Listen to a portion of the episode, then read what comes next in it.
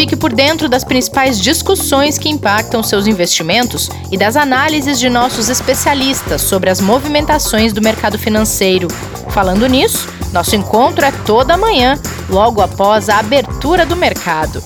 Entre nos canais oficiais do Itaú Personalité e envie suas dúvidas sobre recomendação de investimentos.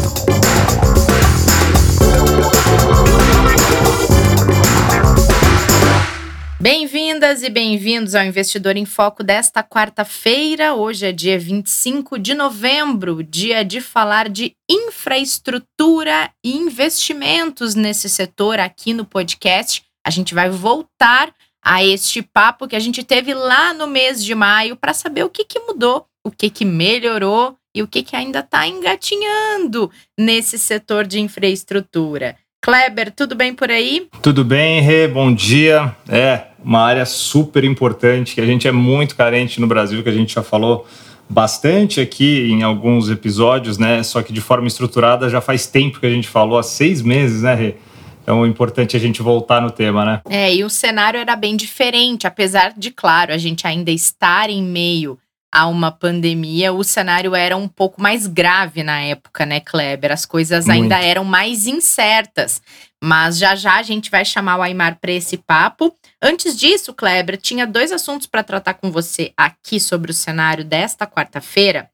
Uma coisa que chamou bastante atenção, a gente tem visto a Europa transitar por essa segunda onda da pandemia, muitos países decretando lockdown, isolamento, restrições de circulação e funcionamento das atividades. E aí, a presidente da Comissão Europeia alertou que o relaxamento de medidas contra a pandemia eleva o risco de uma terceira onda.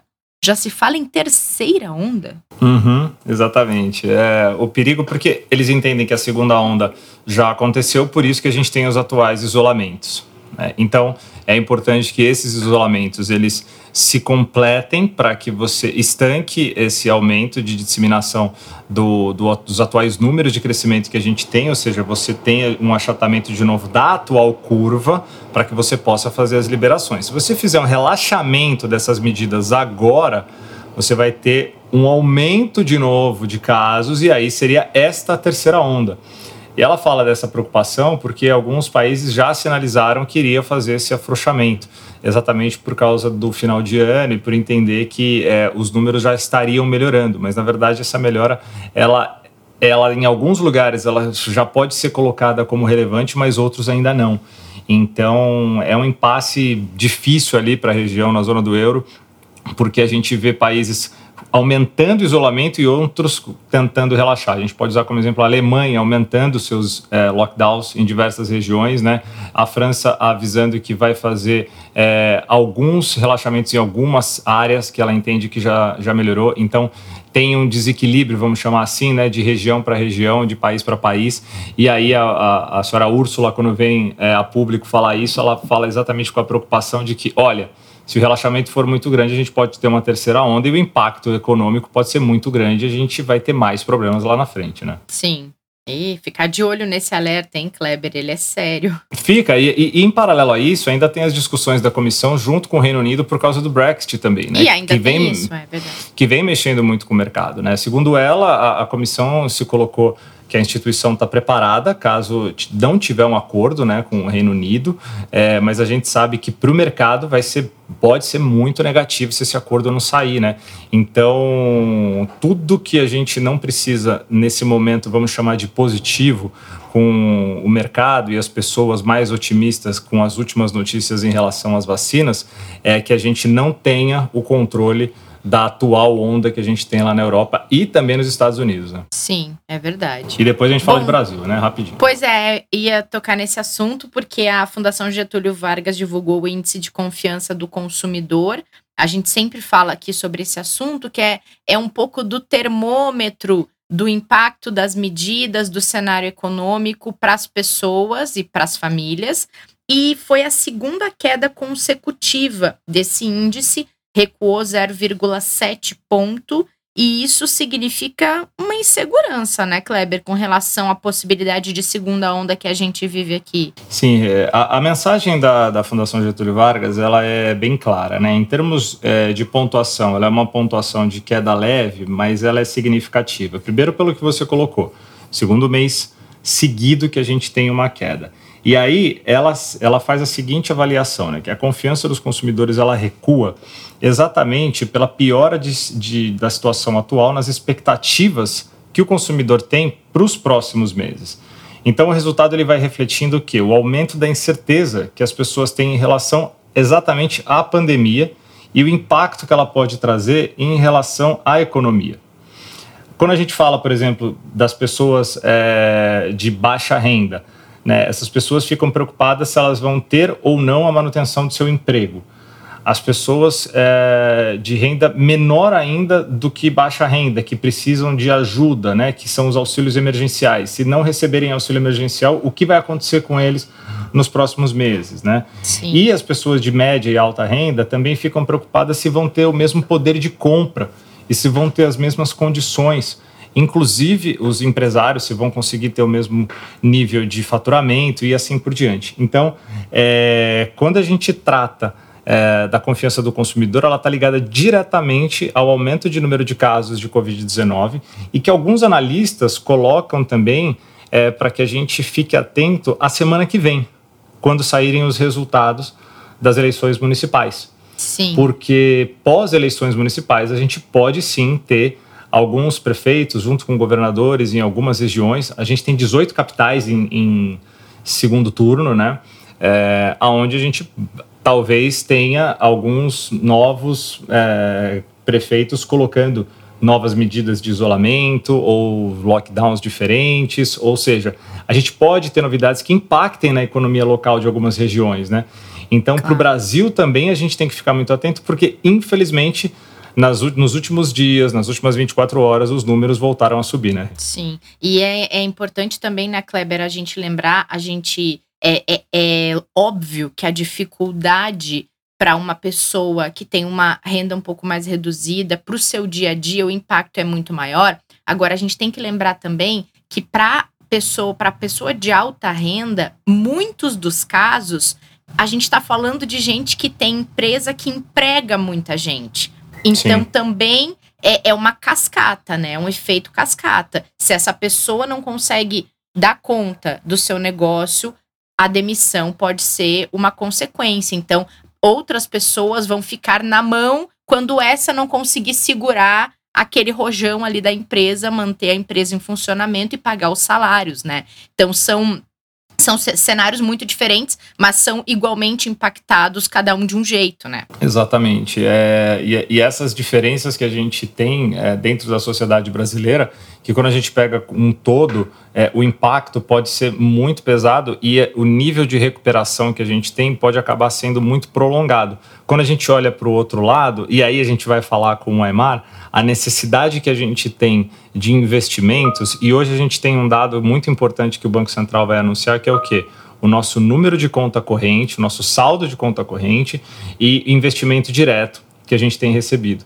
Ou seja, é super importante que essas contas estejam saudáveis, porque a gente tem aquele famoso, que vem sendo, ficando famoso até popularmente para muitas pessoas, do nosso teto fiscal a nossa dívida pública. Então, é, tudo isso você precisa que esteja de maneira equilibrada para que você consiga fazer com que as empresas, o governo, consiga captar para gerar novos negócios, para fazer com que você tenha captação de é, novas empresas fazendo realização de projetos aqui no Brasil, captando é, não só recursos para o mercado financeiro, mas sim para que a gente tenha geração de novos empregos, abertura de novas empresas, né? E para que essas pessoas voltem a ter aumento de renda e capacidade de geração de novos negócios. Então, é, essa cadeia é, que a gente tem uma necessidade muito grande de que volte a rodar de uma maneira saudável, é que não pode ser impactada e a gente tem que tomar muito cuidado porque é, é, é muito, é muito, é, o limite é muito fino, né? Que a gente tem que tomar agora e prestar atenção de como vai ser gerado essas próximas medidas do governo daqui até o começo do ano que vem, enquanto a gente não tem a vacina de fato para poder começar a colocar para a população. Né? Verdade. Bom, gente, a gente vai voltar num assunto bem importante que a gente tratou lá no mês de maio, que foi o impacto da pandemia nos setores de infraestrutura. E agora a gente vai tentar entender o que, que mudou nesse período, como estão se comportando investimentos que possuem estratégias voltadas à infraestrutura. E o nosso papo é com Aymar Almeida, que é sócio fundador e gestor responsável pela estratégia de infraestrutura da Quineia, que esteve com a gente lá e voltou para essa missão novamente. Aymar, bem-vindo, muito obrigada por participar. Oi, Renata, obrigado a vocês pelo convite. Oi, Kleber, tudo bem? Tudo bem, Aymar, mais uma vez seja muito bem-vindo. Obrigado, gente. Aymar, nosso desafio é entender o que mudou, o que melhorou e o que talvez não está tão bom, né? Na época que a gente conversou com você, os setores mais impactados, isso em maio, no auge da pandemia e da crise econômica. Os setores mais impactados eram aeroportos, que tiveram aí a malha reduzida em mais da metade, portos, rodovias, principalmente as urbanas, além das distribuidoras de energia, devido à redução da demanda e também inadimplência. Por outro lado, na avaliação da época, quem não sofreu tanto foram setores que possuem receita fixa, como linhas de transmissão e gasodutos. Queria saber da sua avaliação que setores desses já se recuperaram dos impactos da crise ou estão neste caminho? Tá, ótimo, ótimo, ótimo ponto, gente. Quando a gente começou, conversou lá em maio, a gente estava no, é, no, no é, foi talvez o mês mais crítico é, da pandemia para o setor de infraestrutura, porque a gente estava no meio é, de uma situação de contenção muito forte de atividade, né, de demanda. Então, as pessoas estavam em casa. E, como você bem pontuou, Renata, com aumento de inadimplência. Né, as pessoas com, com restrição de renda, porque não estavam trabalhando, e, portanto, com um cenário de inadimplência para as empresas é, é crescente. E uh, os setores, como você bem pontuou aqui, que estavam mais no radar naquela época para sofrer, eram esses que você citou, aeroportos, portos, rodovias e distribuidoras.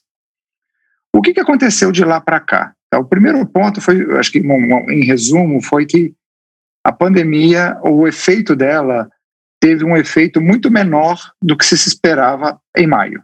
Tá? Ah, houve uma recuperação muito importante de lá para cá. Tá? Parte disso foi que é, o próprio, né, a própria é, é, mitigação dos efeitos do, de, das pessoas ficarem em casa, né, a própria é, é, flexibilização é, das condições de trabalho para as pessoas. Tá? Então, isso foi, foi tirando uma pressão muito grande desses setores.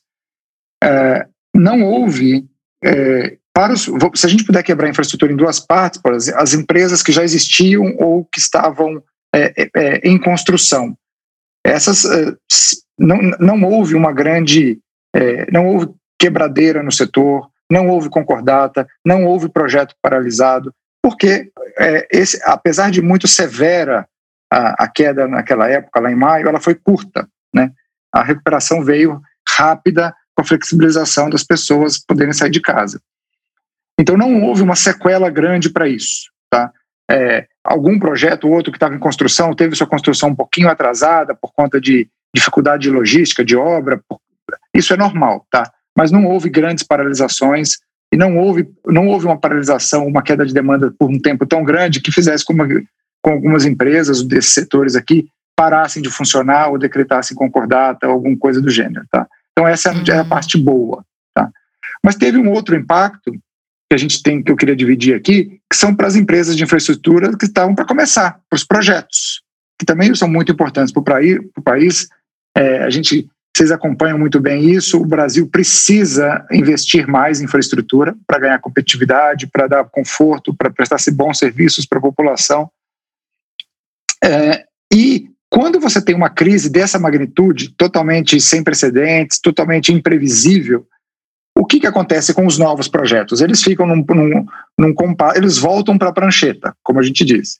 Tá? Vamos avaliar se qual vai ser a demanda, qual vai ser a necessidade desse projeto. Então, é, é, isso, então a pandemia fez com que alguns projetos que estavam para ser lançados ou concedidos para iniciativa privada, né, eles for, foram postergados.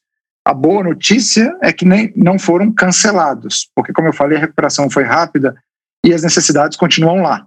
Então, esses projetos virão, serão licitados, serão implementados. É, mas eles vão ser, foram postergados pela condição do ano de 2020 que a gente viveu. Então, o lado bom é que é, a, a, a, a, pandemia causou um impacto negativo, sim, só que é um impacto que vai ser remediado ao longo dos anos com, essas, com, essa, com essa expectativa de vacina, de estabilização aí das, da atividade econômica. Oi, Mari, e, e, falando desses impactos né, que a crise é, da pandemia causou nos setores de infraestrutura, a gente pode falar que ele foi diferente né, para cada um desses setores, né? Uh, vocês que estão acompanhando diariamente, né, qual o horizonte que vocês hoje avaliam para que as empresas, as operações é, consigam se recuperar nessas áreas? Se vocês podem até tipo é, separar, né, quais seriam as mais rápidas, quais demorariam mais? Como é que vocês estão avaliando em relação a prazo de recuperação mediante depois desses seis meses que a gente pode dizer de acompanhamento que vocês estão fazendo? Tá, legal, vamos lá. Bom, primeiro vamos ver de onde vêm os impactos. Os impactos vem assim, principalmente de dois ângulos. Primeiro é a queda no consumo. As pessoas consumindo mais o serviço, consumindo menos, desculpa, os serviços de infraestrutura. E o outro impacto é a inadimplência. Então vamos pegar e eles e eles são é, é, muito diferentes dependendo do setor.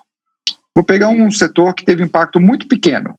Então, o setor de transmissão de energia. O setor de transmissão de energia, pessoal, é, é, é são as empresas que carregam, que transportam a energia de um ponto gerador, de uma hidrelétrica lá no meio do Brasil, ou de uma energia, um gerador eólica lá no Nordeste, para os centros consumidores. Né?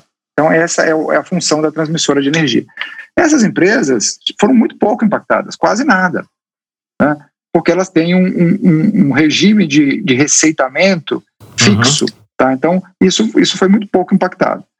Um setor que teve um impacto muito grande lá atrás, em maio, mas que se recuperou também de forma muito é, rápida, foi o setor de rodovia. Claro que mesmo no setor de rodovia, a gente tem que falar de rodovia. Há rodovias que tiveram um impacto um pouco menor, maior do que outras por conta da, da vocação da rodovia. Se é uma rodovia, por exemplo, do agronegócio, teve pouco impacto. Se é uma, uma, uma rodovia com muito tráfego de, de passeio, teve mais impacto. Mas, de forma geral, uh, Kleber, o, o, impacto nas rodovias tá, é, foi muito menor do que se, se, esperava lá em maio. Então, há rodovias hoje que estão com tráfego com, com no mesmo nível do que estava no ano passado, no mesmo mês do ano passado. Então, uma recuperação que em maio a gente não esperava. Tá? Uma recuperação realmente muito importante. Uhum, e, e há setores que ainda carregam um pouco do legado da pandemia, que é, por exemplo, você citou um aeroporto. Né? as empresas ainda aéreas ainda estão operando com restrição de, de, de, voos, com menos capacidade. Então, isso gera impacto nos aeroportos. Que é, é, quando isso vai melhorar? Eu acho que vai melhorar quando a gente tiver é, mais é, é, com o pé um pouco mais fora do risco de, de, segunda e terceira onda, né? E principalmente quando a gente já tiver uma confiança maior na vacina, porque aí a, a vida das pessoas vai voltar ao normal e a tendência é que os aeroportos têm uma recuperação para muito próximo do que eles tinham antes. Boa. E, Aymar, o mercado, a gente fala muito aqui da, do mercado de ações, o mercado financeiro, no geral, trabalha muito olhando para frente e, com isso, aponta setores que entendem serem promissores no curto e médio prazo, até mesmo para orientar, de alguma maneira, investidores que pretendem ir para a bolsa e tudo mais. A gente traz com frequência esse assunto. E na visão do investidor, da investidora, queria saber de você se é um bom momento para investir em produtos com estratégias voltadas à infraestrutura, dado todo esse panorama que a gente desenhou agora de impactos, de recuperação, de quem ainda está precisando de um respiro para voltar a operar? Legal, vamos lá. Para o nosso investidor, é, pessoa física, Existem duas formas de se investir em infraestrutura. Né? Uma delas, forma mais, duas formas principais. Né? A primeira delas é como um investidor de ação de uma empresa de infraestrutura. Nesse caso, na maioria dos casos, o investidor, as pessoas são investidores minoritários de uma empresa já existente. E como é que se faz isso? Comprando ação na bolsa ou investindo através de um fundo de investimento focado em ações. Tá? Eventualmente, até um fundo dedicado de ações em que investe mais em empresas de, listadas em bolsa é, ligadas à infraestrutura. Nesse caso, é, o que, que determina é, se você é uma boa oportunidade ou não? Isso aqui tem várias variáveis envolvidas, né? É, vamos falar de algumas delas. Primeiro deles, que vocês sempre tocam nesse ponto, é a que preço você vai entrar. Né? Será que está no, a expectativa de, de, de, de resultados futuros nessa companhia que eu tenho em mente, ela justifica que, qual o preço de entrada. Então, esse é um, esse é um fator muito importante para a experiência do investidor ser boa ou não, né? a que preço você está entrando. Segunda coisa são os riscos. Né? Cada empresa, cada subsetor desse de infraestrutura tem um certo, tem, tem níveis de risco diferentes. Então, para o investidor que prefere algo mais previsível, mais estável, as empresas, como eu comentei no, no, na nossa conversa, de é, transmissão de energia, que no nosso entendimento aqui é, são, são, são negócios, né, são operações de altíssima previsibilidade. Tá? Tanto é que a gente, é, algumas empresas Algumas não, a maioria dessas empresas tem até a contabilidade diferente, porque elas são muito mais previsíveis que as outras. Então, as regras contábeis são até mais específicas, mais comparadas com uma renda fixa, só para dar um exemplo aqui de que elas são realmente é, mais estáveis. Então, para o investidor que prefere algo mais estável, com pagamentos de, de, de, dividendos com mais frequência, talvez o setor de transmissão de energia seja uma, uma alternativa a se examinar. Né? E o Brasil precisa de investimento em transmissão, para ligar as, as, os parques geradores que estão sendo criados com energia limpa lá no Nordeste, conectar com os centros consumidores. O Brasil precisa, é, se o Brasil crescer, o Brasil tem crescido pouco nos últimos anos, mas se o Brasil tiver uma atividade econômica, um crescimento sustentável aí de 3, 3, 3 a 4% ao ano por alguns anos, vai precisar de muita energia no Brasil, vai precisar de investimento nisso. E aí geram boas oportunidades, bons projetos. Tá? É, por exemplo, nesse setor de transmissão. Rodovia, vamos tratar de rodovia. Rodovia também é um setor que tem muita, muita, é, muito investimento previsto nos próximos dois anos. Gente, é muita coisa que o Brasil pretende conceder é, de, de, em rodovia. É, o que, que, tem de vantagem nisso? Estou falando agora do ponto de vista de como usuário é ótimo, né? Porque a gente vai ter mais opções de estrada, por exemplo. Mas como investidor, qual que é a grande vantagem de ter muitos projetos? é que vai ter necessidade de financiamento. E quando, e quando tem necessidade de financiamento para duplicar, para melhorar essas estradas, existem oportunidades para quem tem poupança financiar este, este investimento. Né?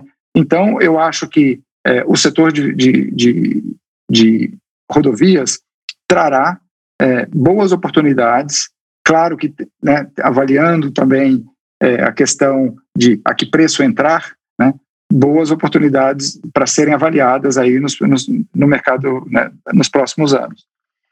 Outra alternativa para o investidor típico, investidor pessoa física, investir em infraestrutura é através de dívida, através de uma debênture. Ao invés de ser acionista de uma empresa de infraestrutura, ele vai ser credor de uma empresa de infraestrutura. Qual é a diferença de um do outro? Quando você é credor, você tem muito menos risco. Né? Você está numa, numa, numa estrutura ali dentro da companhia que você tem muito menos risco do que o acionista. Também tem menos retorno potencial. Mas, para quem prefere algo mais previsível, debêntures de infraestrutura são debêntures, assim, são alternativas interessantes para se, ter uma exposição ao setor.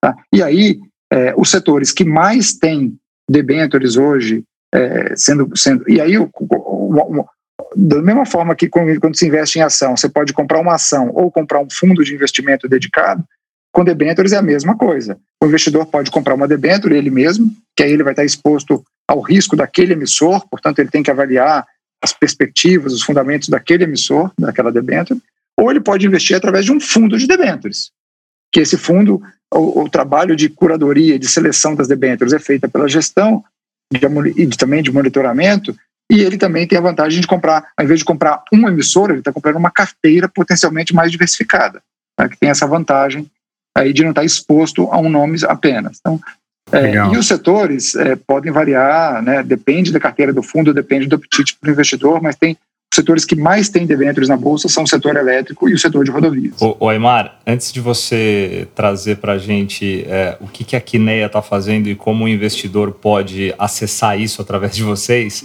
ah, uma última pergunta que acho que é importante para o investidor enxergar um pouco melhor tudo isso. O Brasil está no caminho para voltar a atrair esses investimentos todos que ele precisa? Kleber, eu acho que eu acho que fácil, sim, né? Fácil pergunta, é, né? Eu sei.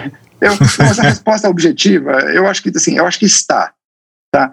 É, pode ser num ritmo, poderia estar numa velocidade mais, é, mais melhor, eu acho que também, tá?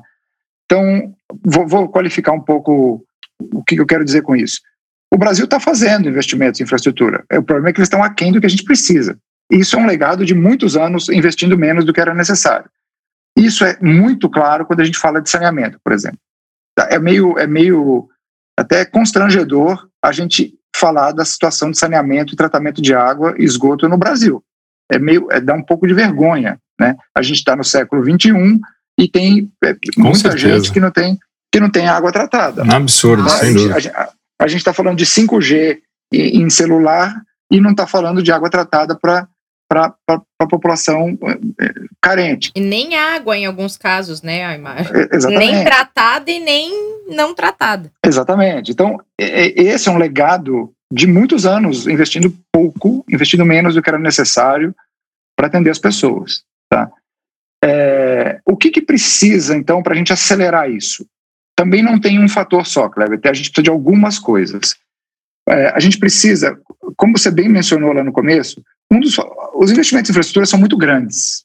Né? Tudo custa caro. Você construir uma estrada é muito dinheiro, construir uma, uma hidrelétrica é muito dinheiro.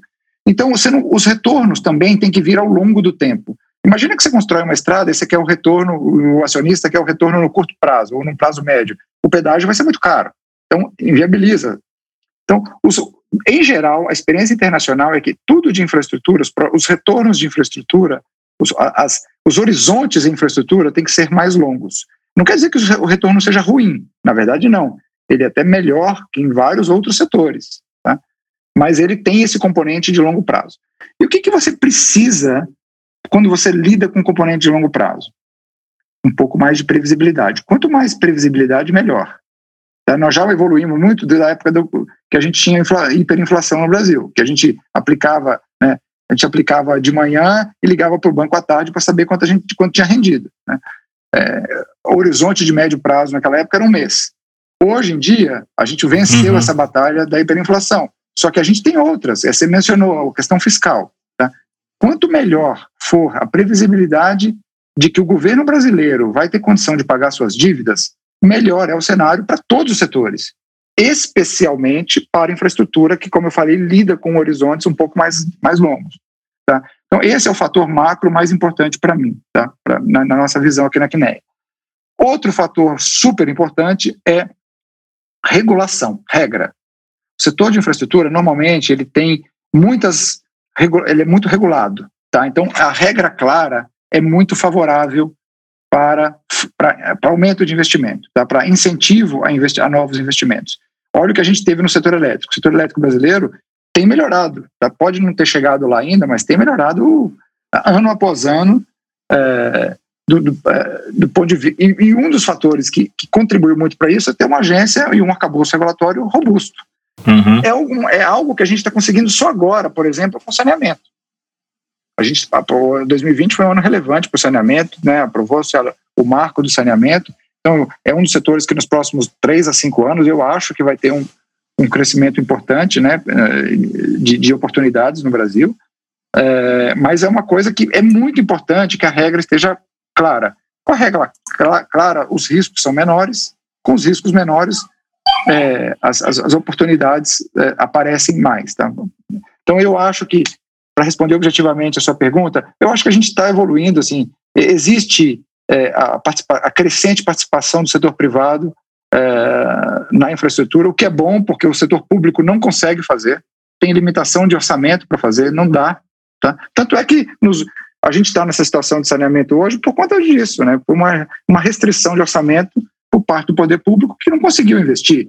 Né? Então, a, a, o aumento da participação do setor privado, e aí o setor privado também, estou falando aqui de eu, você, a Renata, né, os nossos ouvintes, que vão também, quando compram uma ação, quando investem num fundo de ações de infraestrutura, quando compram uma debênture de infraestrutura, ou quando investem num fundo de debênture, eles estão participando desse crescimento, participando dessas oportunidades, desses retornos. Tá? Muito bom, muito bom. Bela, belo, belo panorama também disso. A gente já falou algumas vezes aqui também de, de setor de saneamento, mas concordo plenamente com você, Aymar. É um dos grandes, uma das grandes deficiências que a gente tem nessa área aqui.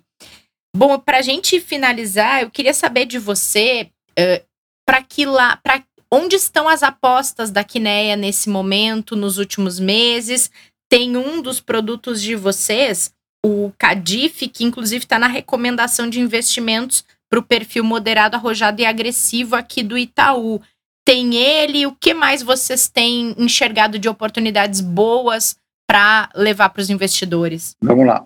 O que, que é o Cadif? Vamos só para botar aqui. Legal. É, o que, que, ele, que, que é esse produto? Né? O, o Cadif ele é um fundo de debêntures de infraestrutura.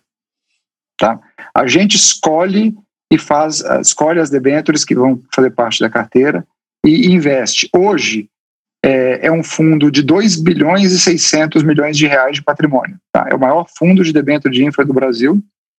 É, ele tem umas características muito similares e atrativas com relação ao debênture, quando é investido por uma pessoa física, porque ele tem o benefício fiscal. Tá? Então, para o investidor que investe num fundo desse e ele tem é, ganho de capital, por exemplo, ele compra a cota, a cota sobe, ele vende, é, isso é, tem zero de imposto de renda. O fundo paga rendimentos para os seus cotistas. Então, todo mês de maio e novembro, o fundo deposita na conta corrente dos investidores todo o juro real que ele recebeu das debêntures que ele tem. Então, ele tem também esse componente de renda, né, para quem gosta de receber um rendimento é, semestral, é, para fazer, é, fazer um, um curso, para comprar um tirar férias com a família. Então, ele, tem, ele não tem o componente mensal como tem alguns fundos imobiliários, mas ele tem um componente de renda importante também, que é esse semestral, e esse componente de renda semestral que é depositado em conta corrente também é isento de imposto de renda. Tá? Isso é um uhum. grande potencializador de retorno quando comparado, quando comparado a outras alternativas que pagam imposto. Tá? Ele tem hoje 21 debêntures, então já é uma carteira com nível de pulverização importante. Né? A gente tem lá é, setores dentro do setor, a maior exposição do fundo hoje é o setor elétrico, que a gente, como eu falei, é o setor que a gente mais vê oportunidade e é um setor muito grande, né, tem um porte muito grande, porque tem empresas de geração, transmissão, distribuição. Quando você olha para a geração, tem a geração eólica, a solar, a hídrica, a térmica. Então, é um setor muito grande. Então, por isso, e com um marco regulatório robusto, muitos, muitos operadores grandes, né, muitas empresas multinacionais trabalhando, então tem muitas oportunidades ali e a gente, a gente é, é, tem, tem uma preferência ali por conta da relação risco-retorno dos investimentos eh, no setor elétrico. É, é um fundo que é, é, de baixo risco de crédito, então a gente, né, a gente é, não é um fundo de ações, a gente, é, a gente atua como eu, a gente na, na, na, na, nossa conversa anterior aqui a gente falou de tem duas formas de você ter exposição à infraestrutura, uma como ação, né, como acionista, e outra como debênture via como, sendo um credor. O nosso foco é ser credor. Então a gente uhum. é, é, e credor correndo pouco risco de crédito. Na nossa nomenclatura aqui é um fundo de baixo risco de crédito, tanto é que cerca de 80% das nossas debêntures são classificadas pelas agências de rating como AAA, que é a classificação máxima, tá? Que, a escala máxima. Então é um fundo que a gente, o nosso mandato é ter baixo risco de crédito, porque tem um componente aqui de preservação de capital que a gente quer trazer para o nosso investidor. Tá? Outra coisa, é um, é um só para a gente terminar aqui a descrição do fundo, é um fundo que é, ele rende o quê? Ele rende IPCA mais um juro real. Tá? Essa, porque todas as debêntures que estão na carteira é, têm, essa forma de rendimento, IPCA, né, correção monetária, mais um juro real. Atualmente a carteira tem esse, o rendimento, se a gente congelar a carteira hoje, tirar uma foto dela e esperar ela vencer, o rendimento que está esperado lá é de IPCA mais 5,4% ao ano, tá? das debêntures que tem no fundo. É, e o que, que a gente tem feito? Tá? O que, que a gente fez durante a crise? A primeira coisa foi o seguinte: a gente, é, lá no, no, segundo trimestre, que foi o mês mais crítico, onde as debentures, que são os ativos que a gente investe, sofreram é, no mercado secundário, a gente, como não tem, o nosso fundo é um fundo fechado, ele não tem resgate, a gente teve ali um pouco de, de, de calma, né, de, de, de, de tempo para não precisar lidar com problemas, porque a nossa carteira ficou, é, não teve nenhum problema, passou a crise inteira sem nenhum percalço, tá? sem nenhuma notificação de postergamento, de pedido de ajuda, todas as nossas debêntures continuaram cumprindo com suas obrigações. Então a gente teve ali paz de espírito para olhar para o mercado e olhar onde estavam as oportunidades melhores. O que a gente acabou fazendo foi aumentar as posições em debêntures que a gente já gostava e já tinha, inclusive, algumas no portfólio. Tá? É, algumas do setor elétrico, mas também no setor rodoviário. Tá? Então a gente fez esse, essa, essa, essa atuação no mercado secundário para aproveitar os preços da época. Segunda forma foi que é, a gente é, também participou de operações novas, tá?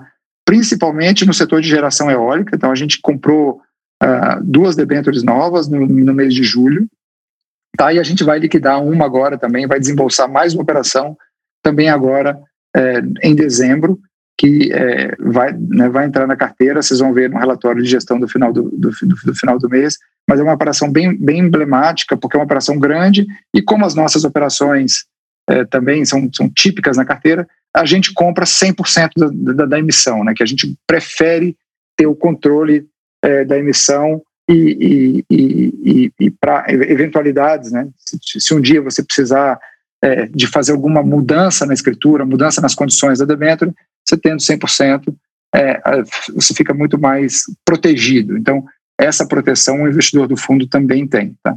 Então, a gente, para resumir, a gente, a gente ali na crise, no auge da crise, as emissões, as emissões novas congelaram, né, sumiram do mercado, então a gente usou o caixa que a gente tinha para oportunidades no mercado secundário em empresas que a gente já conhecia, tá? porque o portfólio estava bem, a gente aumentou essas posições. Com a crise foi cedendo um pouco, as emissões do mercado primário voltaram, as emissões novas, a gente fez uma no setor de geração eólica e uma segunda agora para desembolso também em dezembro. E estamos, tá, pela primeira vez, é, muito próximos também do setor de saneamento. A gente já vem estudando saneamento Legal. há mais de dois anos e agora é, eu acho que a gente está. É, não, não, sei se a gente vai conseguir fechar essa operação, a gente ainda está negociando, mas são estamos dando passos importantes aí para isso, tá? que seria uma diversificação interessante para a carteira do fundo. Muito bom, Aymar. Só, só lembrando o, os investidores, né, os ouvintes, as ouvintes, que o, o produto ele, ele não tem resgate, mas ele tem negociação no mercado secundário, né? Para venda de cotas, né? Então, Exatamente. Ele... O, o investidor ele, ele tem liquidez é, a mercado, como a gente fala, né?